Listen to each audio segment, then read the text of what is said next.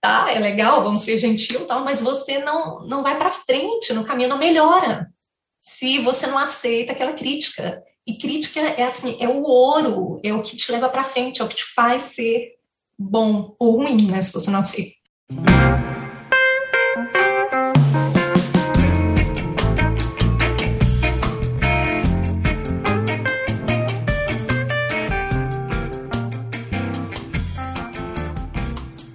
Muitas pessoas se dedicam ao desenho e à pintura com o objetivo de se tornarem artistas em tempo integral.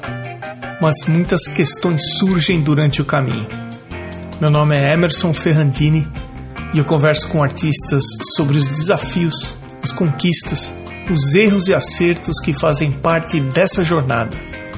Você está ouvindo o Arte Academia Podcast, um bate-papo sobre pintura e desenho acompanhado de histórias inspiradoras.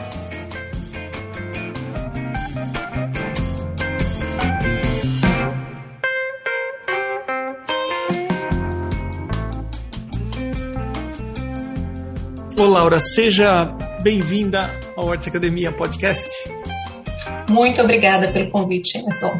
Eu caio em vários perfis no Instagram, né? E aí eu cheguei no seu perfil e que me chamou a atenção que você trabalha com café. falei, poxa, que trabalho legal. Mas aí eu fui ler e eu não entendi nada, porque tá tudo em alemão. Ah, tá, tudo, tá tudo em alemão, mas eu vi alguns posts em português. Falei, eu acho que ela é brasileira, esse nome é de brasileiro. E aí eu fui pro seu site, que tem uma versão em português, e falei, vou chamar ela para conversar, porque, primeiro, eu não entendo nada da pintura usando café como medium. Segundo, nunca conversei com ninguém que estivesse na Alemanha. Você está na Alemanha? Sim, eu moro na Alemanha. Quanto eu tempo moro... faz que você está aí? E em que cidade você mora? Eu vim para cá em 2002, definitivamente. Eu já tinha vindo em 2001 para fazer um curso de línguas e mudei para cá em 2002. E no começo eu morava em Freiburg. Agora eu não estou mais em Freiburg, eu moro numa cidade mais para o norte, é, Freiburg é bem no sul, é perto da fronteira com a Suíça, ali embaixo. E eu mudei, depois de seis anos morando no sul, eu vim para uma região um pouquinho mais para o norte, uma cidade chamada Mülheim, que no, no, Brasil acho que não tem muita gente que conhece, mas é perto de Düsseldorf. Tive um amigo uma vez, ele começou a trabalhar numa empresa alemã. E aí a gente saiu para tomar um café, por sinal. E ele estava falando: olha, comecei a estudar alemão, e sabe a conclusão que eu cheguei? A vida é curta para aprender alemão. a gente precisaria viver mais para aprender é. alemão. Como que é? É difícil mesmo aprender alemão, Laura? Ah, é, é, difícil sim. É, sim, é uma língua difícil, ponto. Isso não tem discussão. Principalmente porque eles têm essas, essas declinações que se chama isso que tem no latim também, né? Que você que é a parte, na minha opinião, mais complicada. Mas, por outro lado, também é uma língua que você é muito mais empolgante de aprender, porque, sei lá, você vai tentar aprender espanhol, é tudo tão parecido com português que parece que aquele sentimento de vitória não é tão emocionante assim, né? E você vai aprender alemão, putz, quando você aprende, aprende as primeiras palavras, que você sabe falar um, dois, três em alemão, você pensa, uau, eu sou a mais legal porque eu sei falar um, dois, três. então é, é gostoso. É difícil, mas é, é muito bom. E é uma língua muito bonita. Desde aquela conversa eu fiquei com isso, assim, eu pensei, eu fiquei com a história de deve ser muito difícil falar alemão. Mas, Laura, você pode contar um pouco sobre você, se apresentar para o pessoal que ouve o podcast? Bom, eu acho que o mais interessante é contar como que eu comecei nessa área, né? Eu sou de Goiânia e comecei a estudar artes plásticas em Brasília, na UNB. Eu tinha feito até o vestibular para direito em Goiânia, Deus sabe por quê, mas eu fiz, passei também, passei para artes visuais na UNB e tive que decidir qual dos dois cursos, tinha começado com direito e, evidentemente, larguei, mudei de ideia, comecei com artes visuais, que era muito mais do que eu gostava desde pequena, tá? E eu acho que eu estava no quarto ano de artes visuais na UNB, quando eu tive a oportunidade de vir para a Alemanha para fazer um curso de línguas, mais um curso de línguas na universidade, que era um, um esquema muito bacana, que é, na verdade, para os estudantes que querem ingressar na universidade, eles oferecem esse curso. E por causa desse curso, eu acabei conhecendo a universidade e fiquei encantada com, com a universidade em Freiburg, achei uma coisa muito bacana. Eles têm uns programas super interessantes, como a Cidade na Fronteira, eles oferecem a possibilidade para os estudantes dessa universidade de frequentarem aulas em universidades em Basileia, que já é na Suíça, e em Strasbourg, que é na França. Então, você está ali matriculado em uma universidade que já é fantástica e você pode pegar aula na Suíça e na França. Na França eu nunca fui porque eu não falo uma palavra de francês, mas na Basileia eles falam alemão, então era mais tranquilo. E fui descobrindo muitas coisas bacanas lá e tive a sorte de conhecer uma professora que também, sabe, sei lá por quê, foi me perguntar se eu não tinha interesse em estudar aqui e tal. E na época eu estava enrolada com um rapaz alemão e falei, bom, a gente pode tentar, né? E ela me ajudou bastante na época. Eu voltei para o Brasil depois do curso de línguas e fiquei, a partir do Brasil, tentando passar meu curso de artes visuais para História da Arte na Universidade da Alemanha. E deu certo, funcionou muito bem. E eu gostei muito do curso de História da Arte, cursei, fiz o curso todo lá terminei, fiz um doutorado sobre a Frida Kahlo, sobre a recepção da Frida Kahlo na Alemanha. E, e quando encerrei todas essas coisas, eu estava diante de um problema, porque seria muito legal. Eu ia ser a, me sentir a, a última bolacha do, do pacote se eu pudesse, com esse doutorado na Alemanha, poder trabalhar no Brasil. Ia ser bem bacana, era um, uma área da arte diferente, que daria para ser oferecida em lugares diferentes. Só que esse rapaz com quem eu estava enrolada no começo, a gente namorou durante todo esse tempo e a gente acabou casando. Então fiquei aqui, com um curso feito aqui, numa língua que não era minha língua materna, e então com possibilidades péssimas para trabalhar, né? Virei mãe, casei, tive minha primeira filha e vi logo de cara que não ia funcionar continuar aqui e trabalhar nessa área acadêmica com uma língua que não era minha. E foi daí que veio a ideia, então, de falar, bom, então vou voltar às raízes, por assim dizer, e recomeçar com as artes plásticas. E você, esse voltar às raízes significa o quê? Pegar um bloco de papel, começar a desenhar e falar, ó, agora eu vou me dedicar 100% à arte? É, não foi bem assim também, porque eu, eu nunca parei 100%. Mas eu diminui bastante enquanto estava estudando. Eu vendi uns quadros infantis quando eu era estudante, né, para uma grana extra e tal. Mas eu tenho que pensar bem. Acho que não foi um momento, assim. Teve. A gente veio para cá e, e, minha filha nasceu, e o resultado do, do doutorado foi muito bom, e vieram diversas propostas do pessoal falando, putz, Laura, você tem que aproveitar essa chance e você tem que começar e você tem que correr atrás dessa cadeira, cadeia, um, carreira acadêmica. E mas para mim era claro que isso não ia funcionar. Eu estava com um neném que tinha acabado de nascer e numa língua estrangeira e eu pensei seria uma chance genial, mas não vai rolar, não dou conta e eu não quero. Alguém vai sofrer nisso, ou vou ser o neném, ou serei eu, e eu não estou disposta a pagar esse preço. Então, fiquei primeiro só em casa com a minha filha, e com o tempo fui percebendo que eu ia pirar total se eu continuasse ficando em casa com o neném, que eu precisava de uma coisa para me manter ali equilibrada. Então, e aí, nessa época, aconteceram umas coisas também uh, na minha vida, coisas da família tal. Eu perdi uma pessoa importante na família. E foi, eu acho que essa viagem que quase todo artista faz, né? Quando você passa por uma fase difícil, uma fase pesada, você acaba pensando muito a respeito da sua vida em geral, o que, que você fez, o que, que você quer fazer. E isso mudou muita coisa para mim.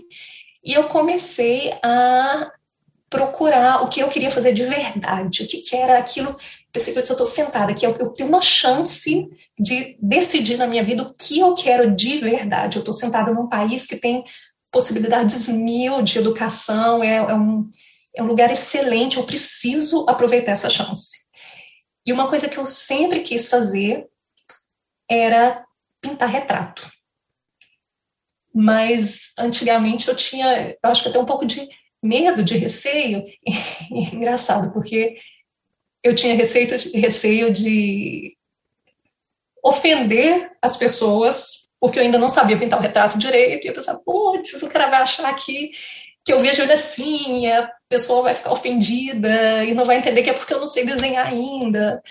Então eu bloqueava isso total. Eu falei, não, agora eu vou aprender a pintar retrato. É minha chance, é a hora. Aí eu fiz um curso aqui com uma pessoa muito, uma profissional muito bacana que trabalha principalmente com retratos, mas ela tinha parado de mexer com encomenda.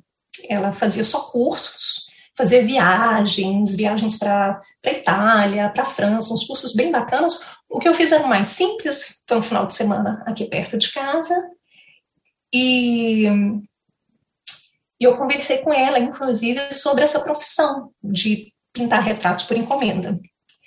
E ela foi muito divertida e falou que ela tinha desistido, que ela só dava aula, porque era terrível trabalhar com gente, e as pessoas eram muito vaidosas, e aquilo não funcionava, e ela estava super irritada com aquilo.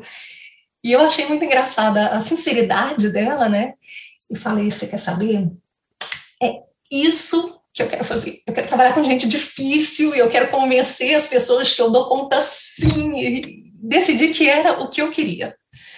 E aí começou primeiro essa coisa só do retrato, e aí veio a primeira dificuldade, que era pensar, tá, retrato. Mas é um negócio meio careta, né? Tá, retrato. Aqui na Alemanha é super difícil essa questão da arte figurativa. Eu acho que em outros lugares as pessoas iam curtir muito mais. E aqui é complicado. A arte figurativa não é muito é questão de, de geração, de época, tudo que eles passaram aqui. Então eu, eu, pensei, eu tenho tudo bem, eu vou mexer com retrato, as pessoas gostam, mas tem que ser uma coisa diferente. E foi meio que por acaso, e coisa de experiência, e trabalhos sujos pela xícara de café, essas coisas que a gente conhece, que eu acabei pensando. Não, não foi, não posso nem dizer que eu acabei pensando, eu acabei fazendo meio sem pensar, o primeiro retrato que eu usei café, foi inclusive do meu irmão, e era não era nem com esse café líquido que eu uso hoje em dia, foi com borra de café.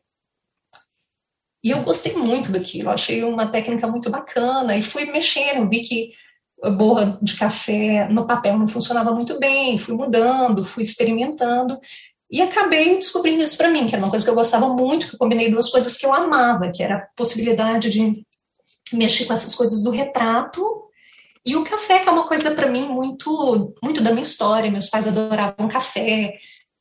Quando eu estudava em Brasília e voltava para Goiânia, era aquela história do ah, vamos tomar um cafezinho. Aí sentava todo mundo para tomar aquele cafezinho mineiro cheio de açúcar, né? E foi isso. Quando você definiu ou viu no café uma possibilidade para usar como um medium das suas pinturas, dos retratos, você já sabia que existia esse tipo de abordagem? Ou foi uma coisa que apareceu assim, bom, agora eu tenho que pesquisar para ver como é que isso funciona? Ou foi um pouco dos dois? Não, do café eu não sabia. Eu já tinha visto gente pintar com vinho. Vinho eu sabia. Vinho? Vinho eu já vi. Puxa, Sim. café eu não sabia e vinho então? Infelizmente eu não sei nem citar, porque são essas coisas que a gente vê na internet assim rapidinho, mas eu vi um vídeo uma vez na vida de alguém pintando com vinho. Mas fiquei pensando, gente, isso deve ser corrosivo, né? Com o tempo o papel deve estragar, né? Com vinho e, e, e não dava muita, muita possibilidade de estruturar a luz e a sombra tal. Ficava muito bacana, mas eu não sei qual que é a durabilidade de um trabalho assim. E o café eu comecei a fazer e depois eu fui atrás procurando pessoas que mexessem com isso, né?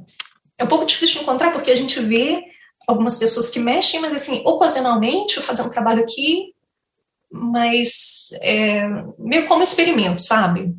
Sem trabalhar consequentemente o tempo todo com aquilo. Eu estou curioso para saber como que foi o desenvolvimento do seu trabalho e da relação com as pessoas aí na Alemanha, com aquilo que a professora te desencorajou. Como que foi isso? Como é que o que começou a acontecer em relação à vaidade das pessoas, aos retratos que você entregava? Então, a, vantagem dos alemães é que eles são muito sinceros, né? Ou desvantagem, vai saber. Assim, diretos, Mas... né? A comunicação é. Olha, se o americano é direto, o alemão, então, pelo amor de Deus, não tem nada é. que. Nada entre ele e o que ele quer falar. É aquilo é, ali, não é?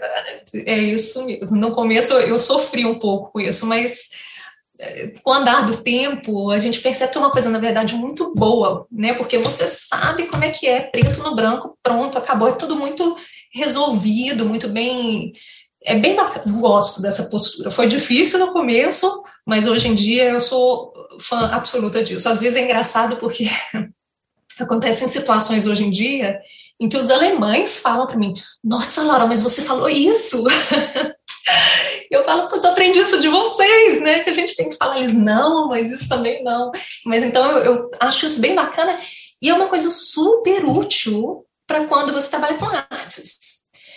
Porque eu me lembro ainda de quando eu estudava na UNB, eu tinha um colega é, que a gente fazia o curso de no artístico juntos, e ele me perguntava, falava, Laura, e aí, como é que ficou? O que achou? E eu perguntava para ele, Mário, você quer uma resposta é, sincera ou gentil? E ele sempre falava, gentil.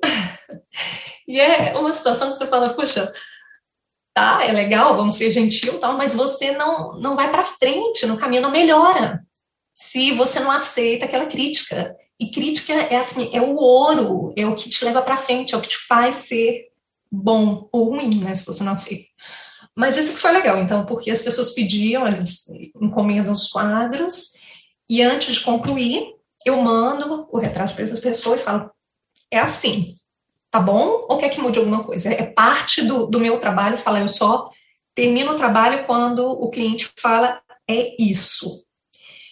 E nem sempre é fácil, porque tem umas pessoas que, que te dão uma liberdade muito grande e que, que curtem essa coisa do, do trabalho artístico, artístico, e tem outras pessoas que já tem uma imagem certinha na cabeça. E para você conseguir chegar naquilo ali, já teve trabalhos assim que eu fiquei muito tempo em cima do negócio até a pessoa falar é isso. Mas ao contrário dessa professora que na época falou, nossa, não aguento mais essas vaidades tal, eu acho isso uma coisa muito legal, porque é um, é um desafio de você conseguir entrar na cabeça da pessoa, entender o que ela quer e mexer. E no final é difícil, é um caminho longo, tal. Mas quando você chega esse momento de é isso, é muito uh, gratificante, é muito legal. Eu vou pegar isso que você comentou de às vezes a pessoa já tem uma ideia exata de como ela quer o retrato dela. E você identifica uma diferença entre como ela quer o retrato dela e o que você está vendo em relação à imagem dela.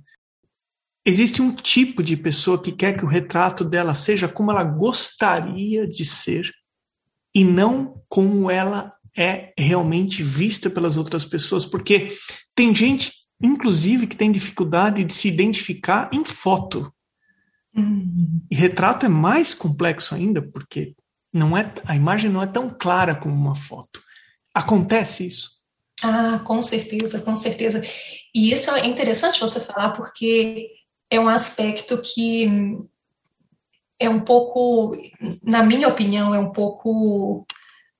Eu sinto um pouco de pena de perceber como as mulheres têm, de fato, muito mais dificuldade com isso do que os homens. As mulheres, até as fotos que elas mandam, eu sempre peço a foto, a imagem principal, que vai ser feito o quadro, e outras imagens para eu ver como a pessoa é de fato, porque às vezes, por causa do ângulo, da luz, a gente acaba perdendo uma coisa que é característica, que para a pessoa é lógico, mas eu que não conheço a pessoa não vou saber.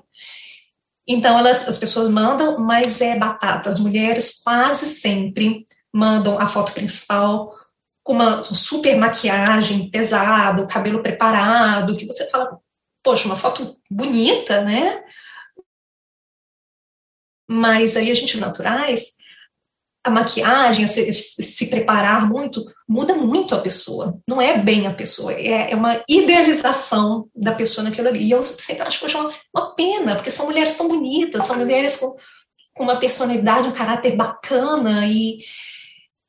E claro que eu faço como as pessoas pedem, mas a gente percebe isso muito, né? Que é aquela, aquela, né? Aquele desejo de uma de expor o melhor ou aquilo que a gente acha mais bacana, que é legítimo, que é, que é tudo bem, mas que a gente percebe em comparação aos retratos masculinos que os homens são muito mais seguros nisso, eles se apresentam como eles são, e parece que todas as fotos, né, você recebe uma confirmação de como a pessoa é. Né? Tem a foto principal e as outras confirmam. E as fotos femininas, normalmente, a gente tem aquela foto idealizada e as outras fotos que mostram como a pessoa de fato é. Né, que é um pouquinho. Eu queria poder mudar isso um pouco para as mulheres e mostrar, poxa, você já é fantástica, assim, né? Não precisa tentar uma versão melhorada sua, porque essa já é a sua versão melhorada. Que acontece a situação de alguém encomendar para você um retrato e respeitar você como artista, ponto de falar, olha, o que você fizer, a sua interpretação tá ok para mim? Isso aconteceu uma vez. Uma vez? Só uma vez. E o cara que encomendou, ele era artista. Ah. Então eu fui falar com ele, ele falou: não, olha, é a sua arte, o jeito que você entrega, você não precisa me mostrar antes. O jeito que ficar, ficou. Mas é uma coisa que eu aceito, porque o que eu faço, eu não vendo meus quadros assim. É diferente a gente falar: essa é minha arte, isso eu quero vender. Eu também tenho esse tipo de arte mas o que realmente vende mais, o que eu faço mais, é esse trabalho por encomenda, e por ele ser por encomenda, eu aceito e vivo com isso, que é, é chegar até a expectativa da pessoa que está fazendo a encomenda. Isso não é um problema para mim. Laura, sabe a, a conclusão que eu estou chegando ouvindo você e conhecendo você um pouco melhor agora? Você gosta de um desafio. Você gosta de, de conquistar algo difícil e você escolheu um segmento da arte, que é a encomenda do retrato, que não é fácil.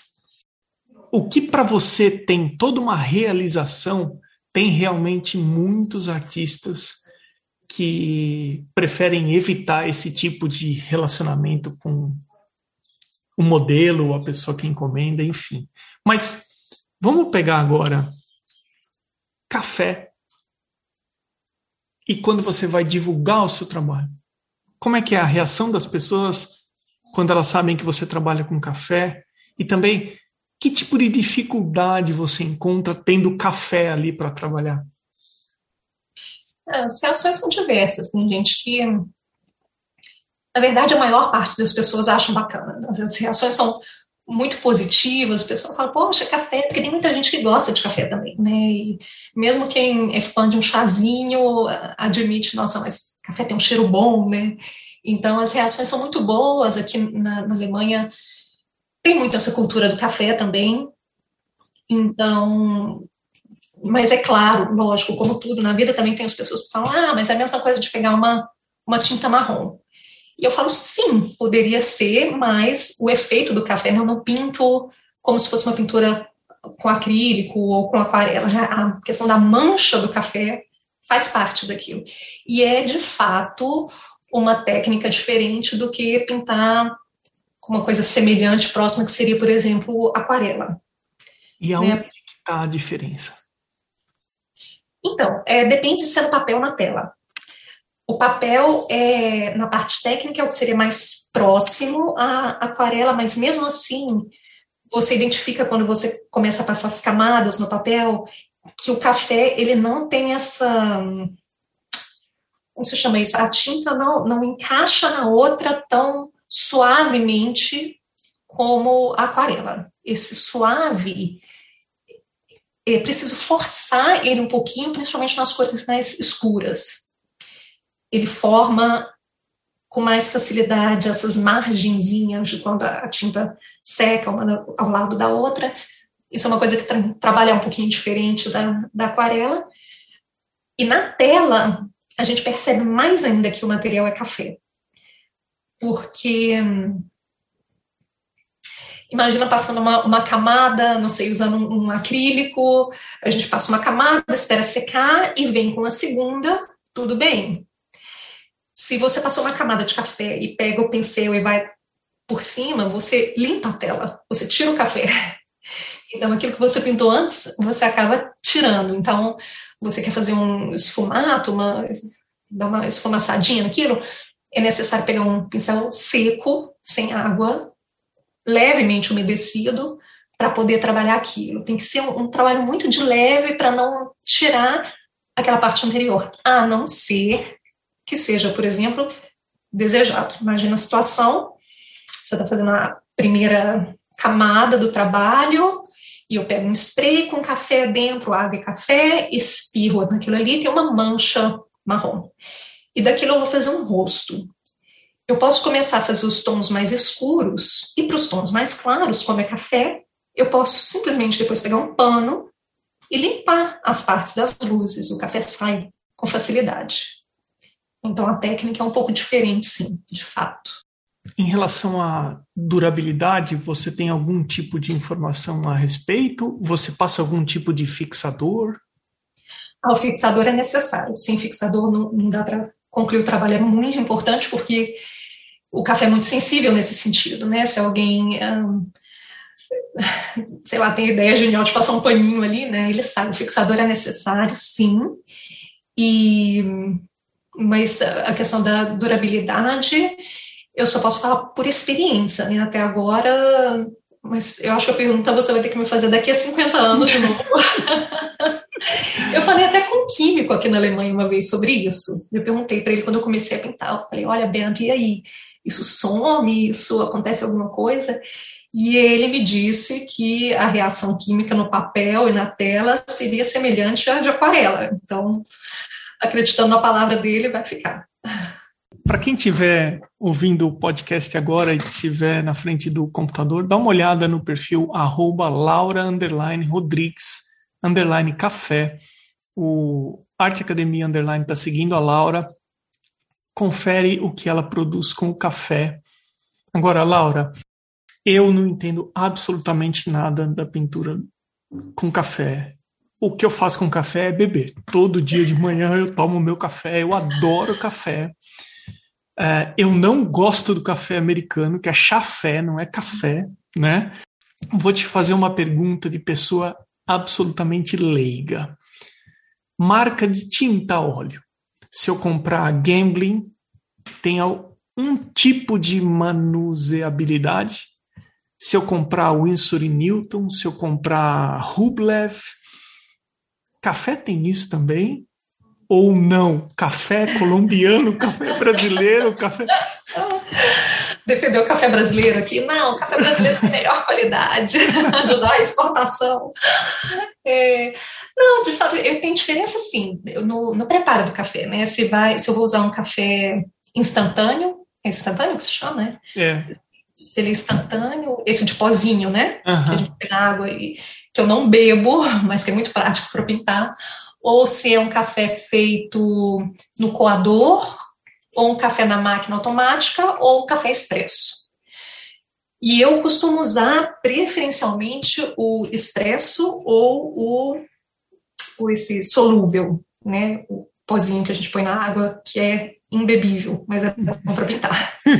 Agora, a questão da, da coronação e tal. Eu acho que a diferença é essa coisa do preparo mesmo. Agora, uma, uma marca diferenciada da outra, um café, talvez numa olhada muito específica, assim, seja possível constatar alguma diferença, mas no geral, na verdade, não. Agora é interessante porque aqui na, na Alemanha já aconteceu diversas vezes as pessoas falarem para mim: olha, mas é importante que o café seja esse de fair trade, tem que ser um café justo, vindo de uma cultura né, onde o pessoal recebe eles, Eu acho muito bacana isso, eles darem valor à origem do café. Aproveitando então que você comentou em relação a isso que a cultura alemã valoriza, é, como que você sentiu a maneira que o alemão encara a arte? Como que é isso na Alemanha? A arte é uma coisa muito presente, né? Mesmo porque a Alemanha é muito. Cada região tem o próprio museu, é tudo muito separadinho, né? Cada um faz a sua coisinha ali, e é muito bacana porque cada lugar tem uma coisa fantástica para mostrar, todo, toda cidadezinha tem, tem um clube de artistas, é, cultura e arte aqui é muito valorizado, e muito embora é, eu acho um pouco pena que tem muita coisa financiada pelo Estado e a iniciativa privada que é um pouco ausente para projeto artístico. Mas mesmo assim, aqui também tem uma coisa bacana que é uma classe média muito grande, muito forte. Então, isso, claro, é o público ideal para as artes. Né? Então, não tem museu vazio aqui, não tem. O pessoal é muito interessado, eles conhecem muita coisa e dão muito valor à arte.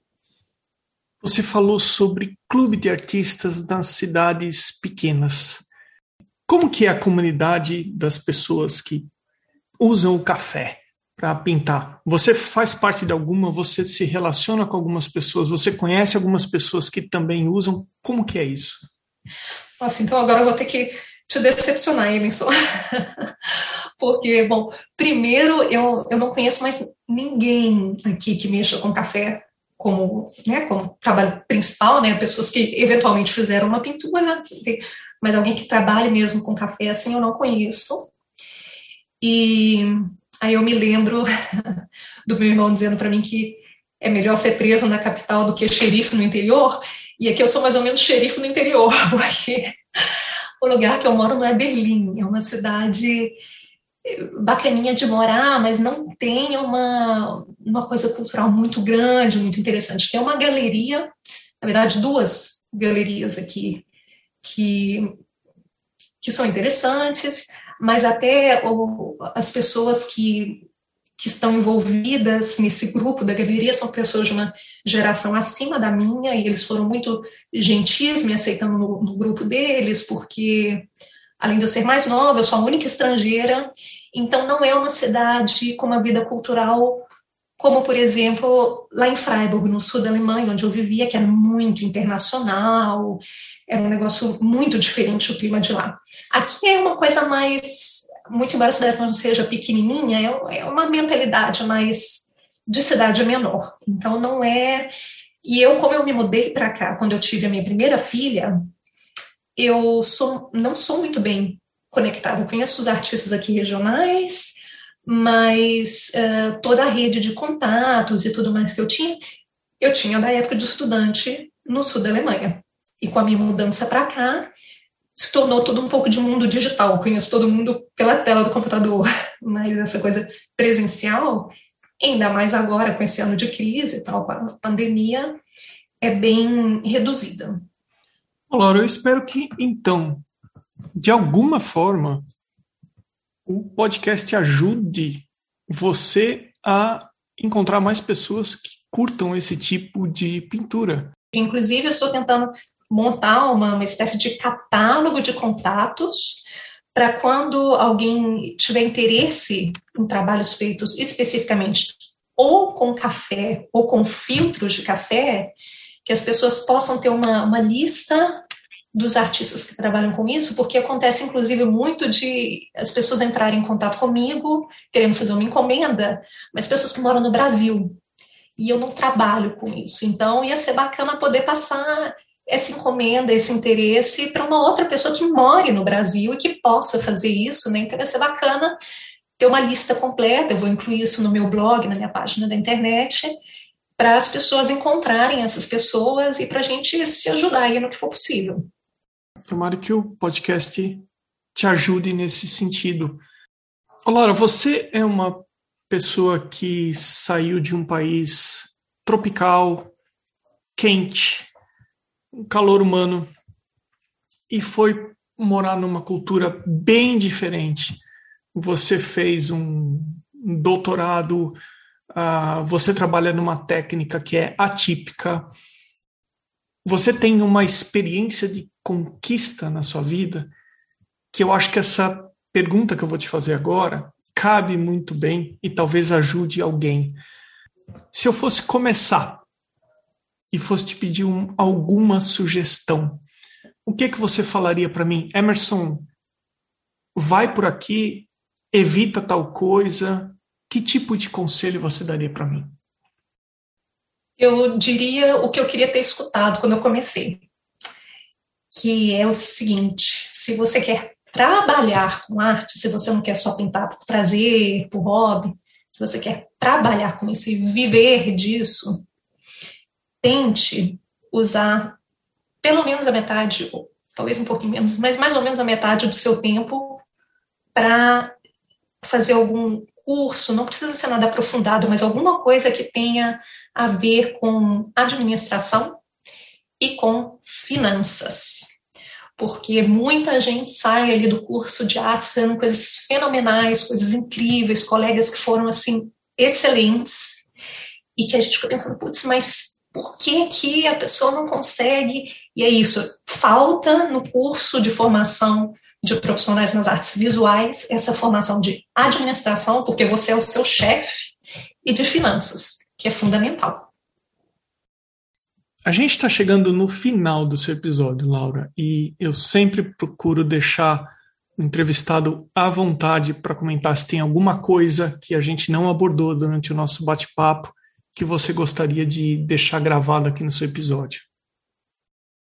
Bom, eu acho que nós conversamos sobre muitas coisas interessantes, muitas coisas importantes, e eu acho um, só bacana deixar um recado para outras pessoas que trabalham na mesma área, que a gente que foi uma coisa que, que eu vi muito nessa época da, da crise, que muitos colegas tiveram em situações difíceis, e que foi muito legal ver como a comunidade artística se ajudou muito, cada um tentando daqui de lá empurrar alguma coisa para um colega de trabalho e fazer coisas juntas. E que a gente percebeu que é, esse pensamento de concorrência e de, putz, não, mas ele vai pegar um trabalho que eu podia estar fazendo, não, mas o cara vai comprar um quadro dele, então não vai comprar um quadro meu, que isso é uma coisa completamente inútil e eu acho que foi uma coisa que eu vi muito nessa época de crise, que é muito legal, que se uma pessoa comprar uma paisagem de alguém, não significa que ele está comprando um quadro a menos mil de retrato, é porque ele gosta de paisagem, e eu querendo. Então é legal, você conhece alguém que compra paisagem, fala, olha, tem um amigo que pinta paisagens fantásticas, e isso vai, isso volta, isso volta, essa, essa coisa de se ajudar, nós trabalhamos numa área que já é em si complicada, e eu acho que a última coisa que a gente devia fazer é complicar ainda mais a vida dos nossos colegas de trabalho. O legal é isso, é isso que você faz, e Emerson com esse podcast que é muito bacana nesse sentido também, e eu acho que isso tinha que ser, principalmente na nossa comunidade, uma coisa central.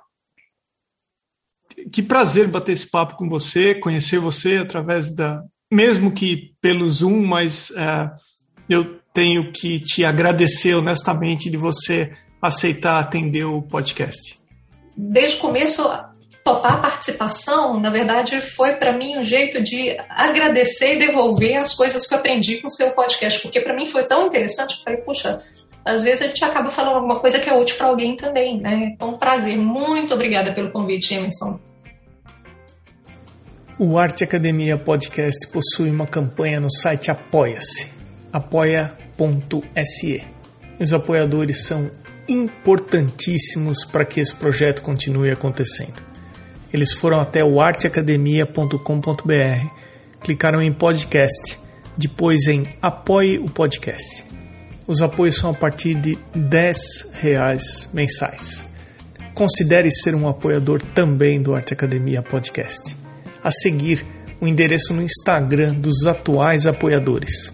Irmigard Underline Desenha, Pellegrini Ivana, Mônica Mendes Artista, T Costa Arte, Sérgio underline Fuentes underline Ilustra, Rogers.artist, Duarte underline Vaz underline, Mário Sérgio Freitas, Amanda underline Novas underline Arts, Patrícia underline PV, A.casa.a1, Janaína Ângelo.arte, Arte Gravura, Mari Delmonte.arte, Beatriz underline Lima underline arts, msouto.art, Vinícius Mendes Art, Van Casberg.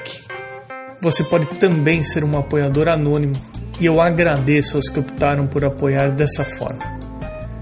Tem episódio novo do Arte Academia Podcast sempre às terças-feiras, às 21 horas e 21 minutos.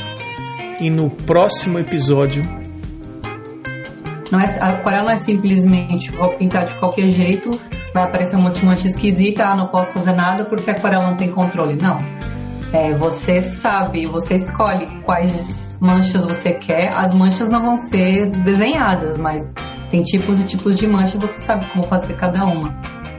Eu sou o Emerson Ferrandini. Obrigado pela companhia e até o próximo episódio do Arte Academia Podcast.